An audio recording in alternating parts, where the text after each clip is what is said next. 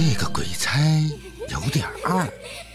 作者：易君子，乐亭文学授权，灵音社演播出品，主播是七少呀。第五章：公园里的哭泣。看到这骇人的一幕，宋哲加快了脚下的步伐。这次，他真的是大意了。消去了鬼怪的恐怖。认识了白无常以后，他自以为鬼都是和生前一般的模样，可以心平气和地讲道理。可现实给他重重的一巴掌。这一次，他真的是大错特错。那诡异的场景、恐怖的面容，直接刷新了他对鬼的认知。根本就没有讲道理的可能。上来就不给你说话的机会，直接要置你于死地，这谁顶得住？都怪白无常！逃出建筑楼后，宋哲不停歇地跑到了天香公园，找了一处躺椅坐了下来，喘着粗气，看着不远处建筑楼朦胧的轮廓，宋哲心有余悸地摸了摸脖子。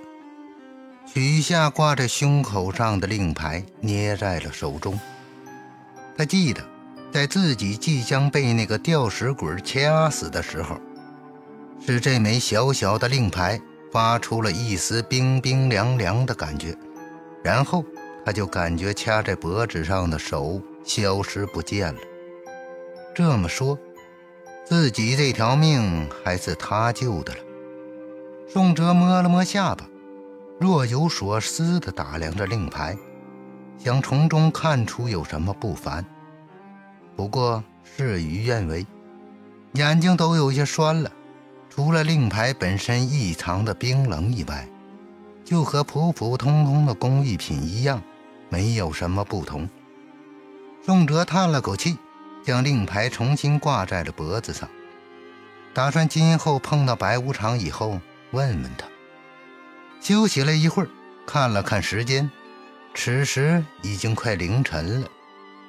揉了揉发射的眼睛，他准备去马路上看看，能不能拦到一辆出租车。刚想起身，脚腕处就传来一阵剧痛，拉起裤腿，发现脚腕已经青了一大块，应该是刚才下楼时摔的。先前为了逃命，顾不了那么多，并没有感觉到有多疼，而现在却是明显的走不动了。一阵冷风吹过，宋哲紧了紧身上的衣服，来得及，身上也没带钱。看着漆黑的夜晚，心里有些绝望。今晚难不成要在公园过夜了吗？就在这时。一张卡片从兜里掉了出来，宋哲好奇之下捡了起来，上面正是之前那个出租车司机的名片。苍天不负有心人呐！拿起手机，对着上面的电话就拨了过去。嘟，一阵忙音后，对面接听了电话。喂，谁呀？哎，你好，是我。你是谁？我是你刚才送到天香公园那个，有空没？来接我一下。哦，是你啊！你等会儿啊，我把车里的乘客啊送了就去接你。嗯，好。挂断了电话，宋哲长长舒了一口气。这附近也没什么宾馆，他还真怕司机已经休息了，要不然他今晚可能真的就要在公园过夜了。宋哲坐在椅子上，百无聊赖地看着手机，等着出租车司机。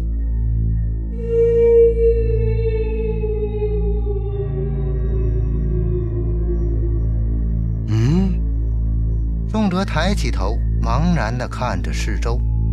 刚刚他好像听到有人在哭，仔细听了一会儿，这似乎就是错觉。宋哲眯了眯眼。难道自己精神出了问题了？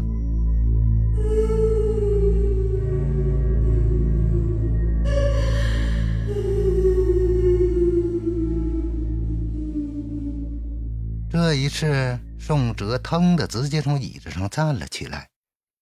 这不是幻觉是真的有人在哭。眼睛死死的盯着周围耳朵细细的倾听着。那哭声。忽近忽远，分明就是一个女人在低声抽泣。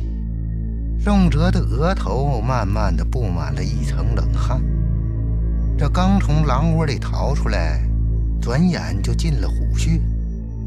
哭泣声越来越近，几乎是在他的耳边响起。宋哲双手紧紧地捂着耳朵，心里不停地安慰自己：这是幻觉，这一定是幻觉。可事实并非如此，那哭声却像附带了一种魔力。尽管捂住了耳朵。还是在脑海中响起，挥之不去。渐渐的，宋哲前面的草坪上出现了一个白色的影子，在低声抽泣。随着抽泣，身体还在微微颤抖。宋哲瞪大了眼睛，双腿有些发软。不是吧？还来？那女子哭着，声音中透露着凄凉。向着宋哲慢慢飘了过去，看着那女子距离自己越来越近，宋哲撑着身体艰难地躲到了椅子后面。难道今晚就是我宋某人的死期了吗？就在这时，一道刺眼的光束袭来，宋哲眯了眯眼睛，是一辆出租车。宋哲心头一喜，连忙挥手大喊。我在这儿。随着出租车的停下，宋哲转身看了一眼草坪，空无一物，哪里还有什么女人在哭？来不及多想，拖着蹒跚的步伐打开车门，直接钻了进去。师傅，快开车！宋哲慌忙的喊着。怎么了？慌里慌张的。司机笑着说道：“哎。”不是你啊！宋哲听到司机的声音，才发现不是之前他打电话的那个。哦，你说小杨啊，他回家陪老婆了，就给我打了个电话，让我来接你。司机解释道。宋哲听后点了点头，告诉司机自己的住址后，就眯着眼睛睡了过去。这一晚他经历了太多，身心疲惫。随着车身的晃动，终于是到达了家里。回到家以后，草草的洗了把脸，就躺在床上沉沉的睡去了。血红色的圆月挂在空中，天空一片阴沉，空气中弥漫着血腥味儿。血红色的大地之上，孤零零的立着几棵枯树。宋哲脚踩着被鲜血染红的大地。